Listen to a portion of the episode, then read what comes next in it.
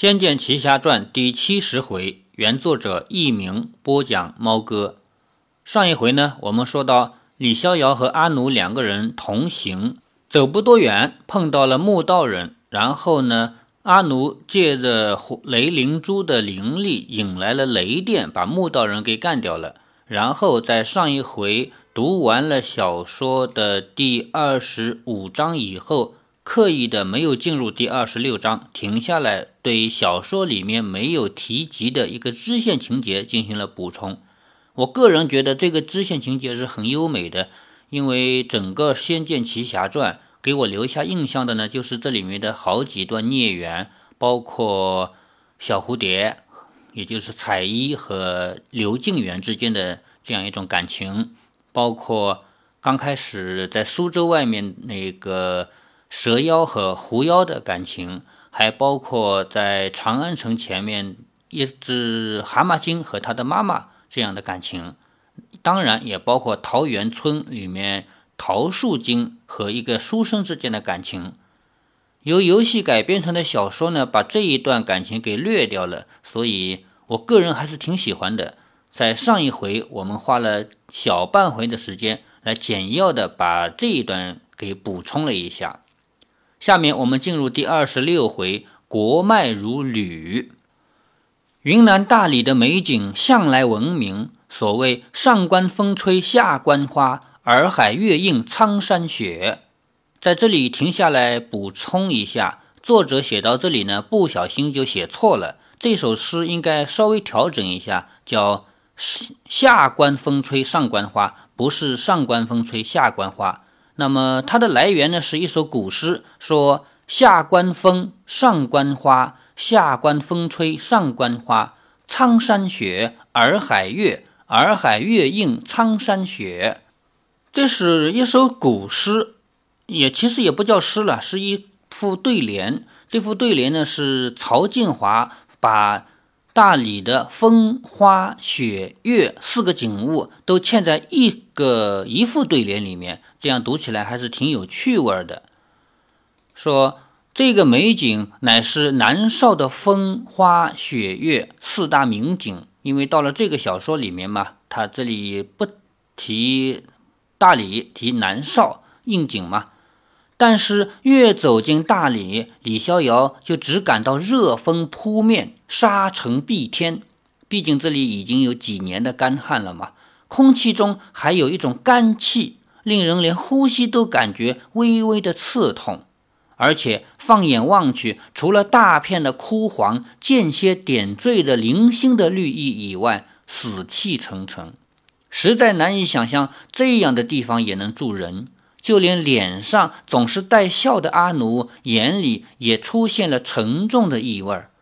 李逍遥方知大旱之事不假，阿奴不禁仰头望了蓝透了的天，喃喃地说：“唉，不知何时才会下雨。”李逍遥说：“我听说云南不但多雨，而且还多山川河流。”就算长久不下雨，也有山上的积雪，还有澎湃的水景，怎么会变成今天这个样子？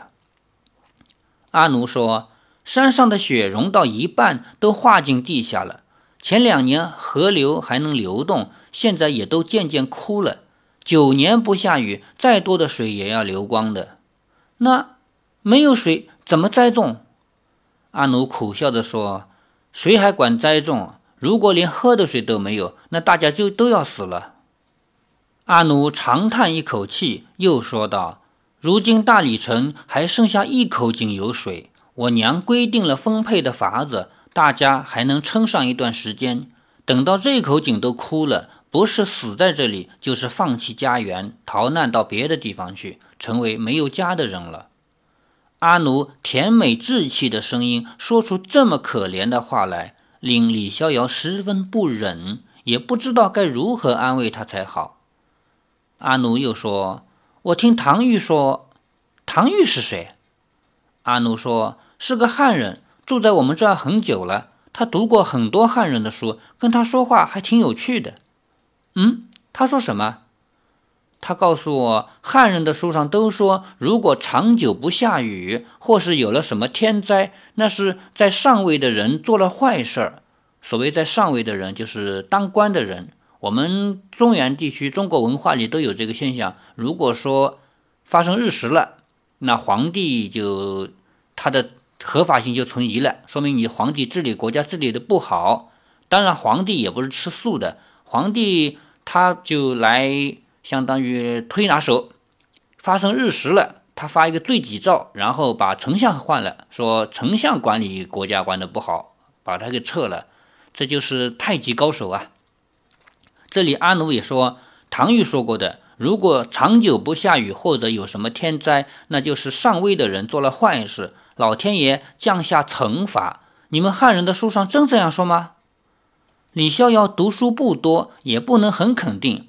但是他也听过不少这样的说法，便点了点头，说：“好像是的。”阿奴说：“那一定是黑苗害的。我们白苗上下一心，我娘是族长，她从来没有做过对不起任何族人的事儿。那是黑苗的巫王坏，上天要惩罚他们，才不下雨。”李逍遥说：“我向来就不相信不雨是因为上位者的关系，但是九年不雨，这也太奇怪了。”这个时候，大道上迎面走来几名背着水瓮的妇女，就是水罐头。见到阿奴，便退至道旁，含笑叫了阿奴几声。阿奴也回应着他们。他们容色憔悴，蓬散着头发，可见生活辛苦，但还是笑笑的，更足见此地民风温和善良。会与外人决战，一定是万不得已。这几名妇女一说话，竟是汉语，说：“阿奴姑娘，你回来了，大王可要骂你呢。”这位公子是你的朋友？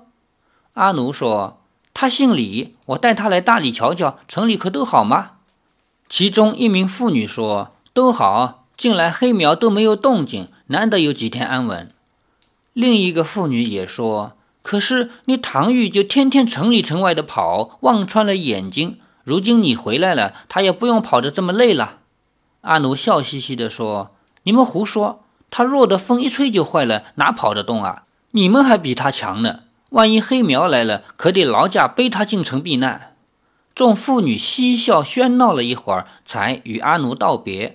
李逍遥还听其中一名妇女说：“真是多亏了白苗人，只剩一口水井，还有水也分给我们汉人。”是啊。若是黑苗败给白苗就好了，我叫我家那口子也从军去帮着白苗打黑苗。李逍遥好奇地问：“他们是汉人？”阿奴说：“有些汉人住在附近，黑苗常常打劫他们，后来都集中到这里来了。白苗族的人能让汉人与他们融洽相处，而黑苗族却全然不同。”李逍遥回想起从前住进自己家客栈的那几个苗人，残暴狡猾。如果黑苗人都是那样，那也就难怪阿奴会想着灭尽他们。路的前方可以看见矗立的高墙大城，在蓝天之下，灰白的城墙更显高伟。当中的巨门高逾数十尺，远远的就可以看得一清二楚。在城门下，石子路上的车轨行道风行井然，也就是说，以前的车不是宽度都一样嘛？所有的车走的都是同一个印痕，就像火车似的，把这个印痕越压越深，越压越深。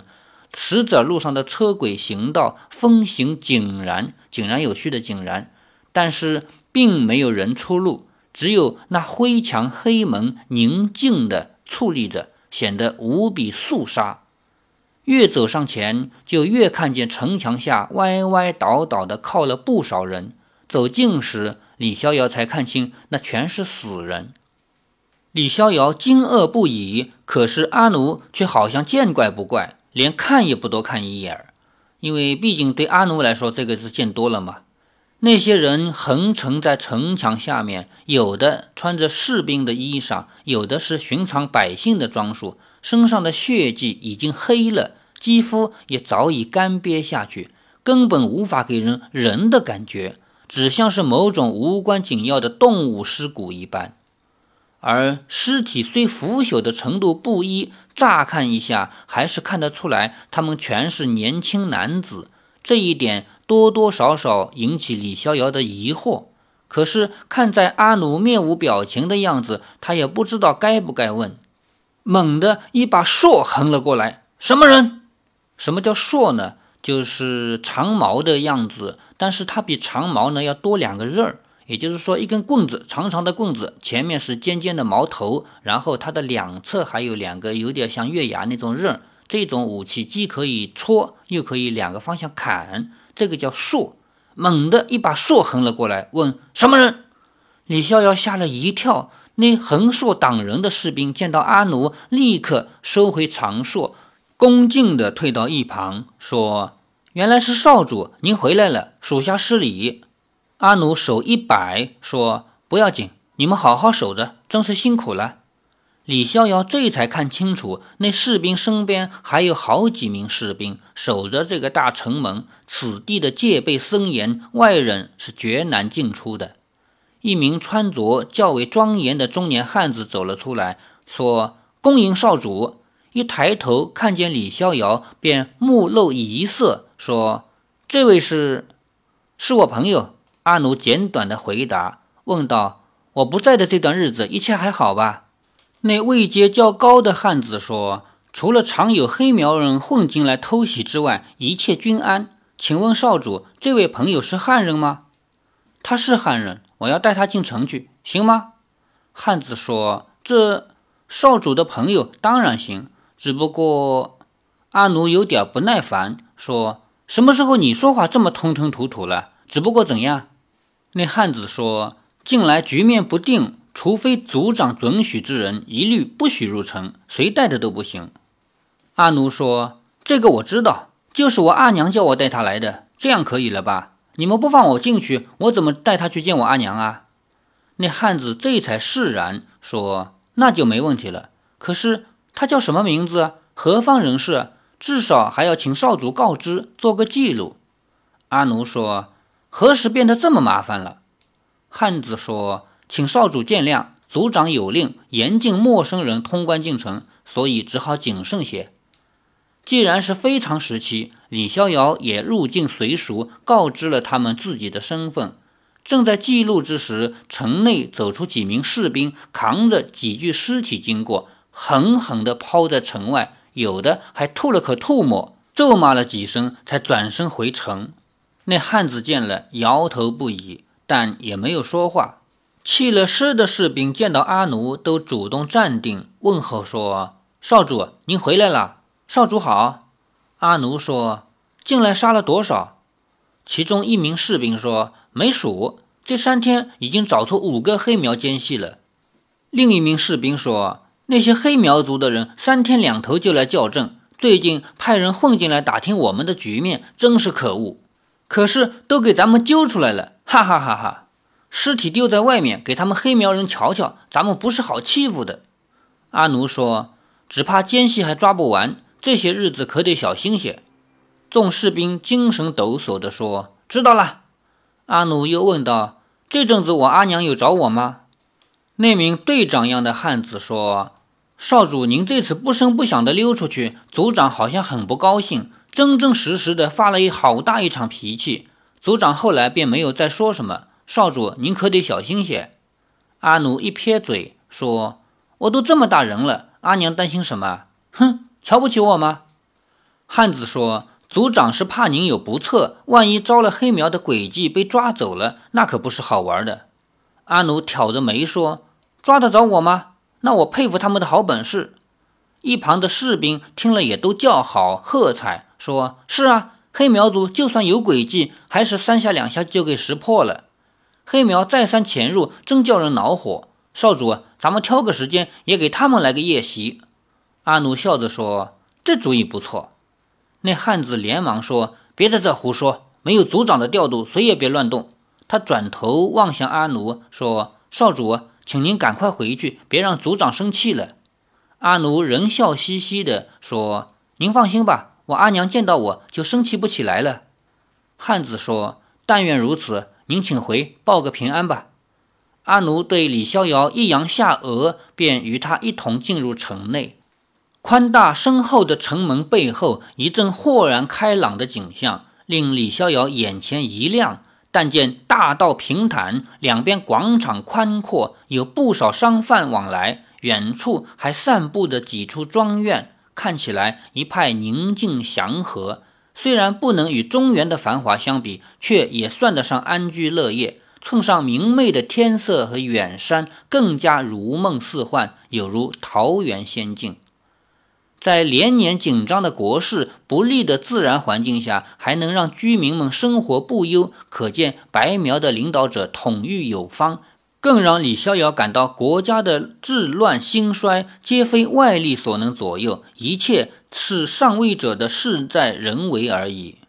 这里呢，就花了点笔墨给白苗族贴了点金，因为在游戏和小说的设定里面，白苗族和黑苗族呢。本来他们是一家，都是苗族嘛。后来他们闹了起来，而且连年打仗。在游戏和小说的设定里面，都认为这是黑苗族不好。当然，那就必须反衬白苗族很好了。所以在这里，我们看到对城里的这些风光，还有居民的生活状态有一些描写。苗人生性豁达大度，爱好自由，因此屋舍的建筑排比并不紧密，个人散居。走在路上也不见质比鳞次的屋宇。什么叫质比鳞次呢？也就是说，楼房啊，不叫楼房。古代的房子没有那么高，楼房啊，古代一般都是一两层的小楼，木结构嘛。楼的上面的屋顶啊、屋檐啊，它们都是挨在一起，看起来像什么呢？既像是梳子的刺，就是梳头的那梳子啊，梳子的齿，又像是鱼的鳞。所以呢，房屋紧挨在一起，看起来就是质比鳞次的。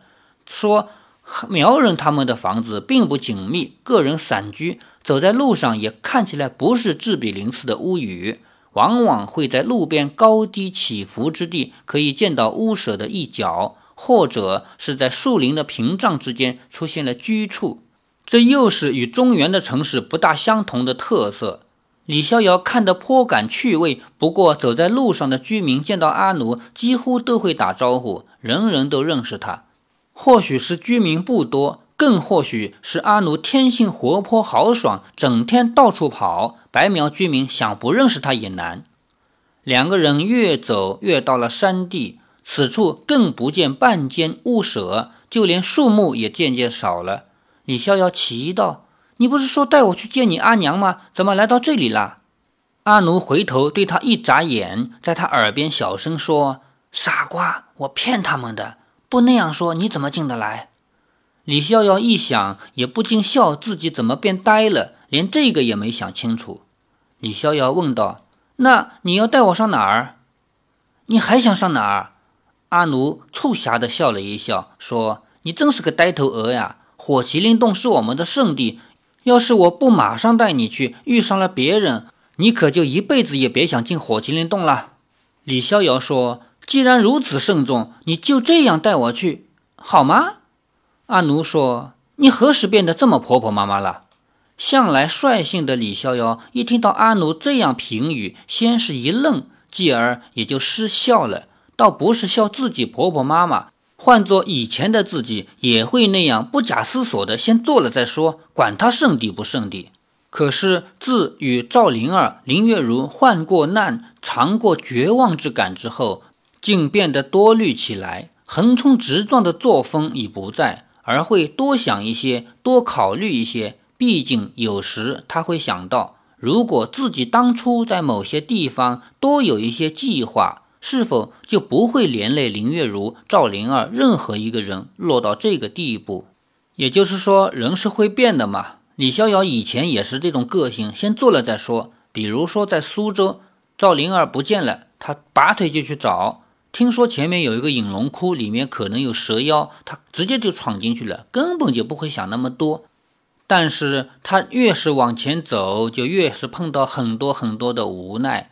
比如说，赵灵儿彻底的不见了，是被蜀山的剑仙师伯给带走了。他也没有想究竟去哪儿了嘛。可是后来发现被关进了锁妖塔，这里面是有进无出的。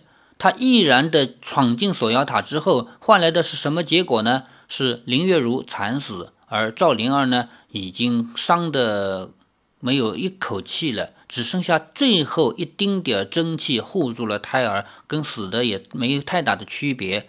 经过这样的患难以后，李逍遥慢慢的、慢慢的变成熟，不再有原来的那股闯劲了，很多事情都会先想一想再说。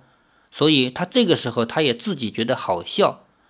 他想，有的时候静心的思索，也许能够换一些结局。可是人生是没有法子预设的，人生并不是像做数学一样，先设一个 x y，然后去解，解不对我们重设，不是这回事儿。